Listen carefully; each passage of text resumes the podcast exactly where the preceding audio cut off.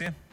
Bom dia, Júnior. Pois é, Júnior, o presidente mais uma vez se equivoca ao dizer, sem qualquer comprovação científica ou estatística, que o vírus da morte está indo embora.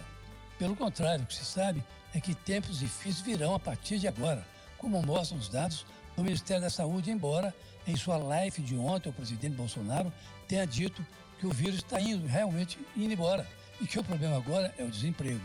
Ora, o vírus está aí, vivo e forte, se espalhando cada vez mais e matando a torta direito, sem respeitar comorbidades ou idade.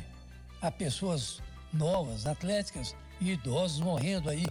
E a luta do Ministério da Saúde agora é para evitar essa propagação, sem o que aí sim milhares morrerão de fato. O problema, Eustáquio, é que o Ministério é, encarregado da Saúde, o ministro Henrique Mandetta, vem sofrendo uma guerra interna patrocinada pelo próprio presidente da República, que montou uma equipe médica para assessorá-lo sem a presença do ministro e vem dando seguidos exemplos que não se segue as regras do Ministério da Saúde e da Organização Mundial da Saúde, como aliás temos dito aqui. Ontem, numa entrevista ao Fantástico da Rede Globo, o ministro da Saúde queixou-se desse comportamento do presidente, que parece, a essa altura, mais preocupado com a questão do emprego do que com a saúde, tanto que tem dado diversos exemplos aos seus seguidores, sobretudo para que não cumpram a orientação do Ministério para que a população fique em casa e evite aglomerações. Exatamente o contrário disso é o que vem fazendo o presidente Bolsonaro. Nessa entrevista, Mandetta questionou, por exemplo, quem vai deixar de seguir o que faz o presidente e o que diz o seu ministro. Mais ou menos o que eu dizia aqui na sexta-feira. O presidente, ao antagonizar com o seu ministro, não parece imaginar que ele carrega a mística do poder, ele, o presidente, ou pelo contrário, faz isso de propósito e com isso insufla os seus seguidores, boa parte deles, infelizmente mal informados, para que descumprem aquilo que é estratégico para evitar o colapso do sistema de saúde, como está acontecendo hoje em Manaus, que poderá acontecer no país inteiro. E é isso que precisa evitar.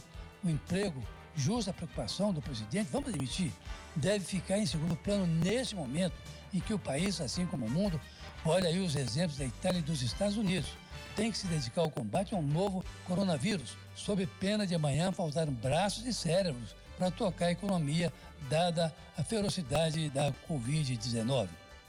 Ô Lindeberg, aqui em Minas, o governador Romeu Zema tem até hoje para dar explicações ao Ministério Público sobre a volta ao trabalho dos servidores da educação, uma polêmica gigante. É verdade, Eusébio. Termina hoje o prazo dado pelo Ministério Público ao governador Romeu Zema para que ele explique a razão de haver convocado para amanhã, dia 14, a volta ao trabalho dos funcionários da Secretaria da Educação.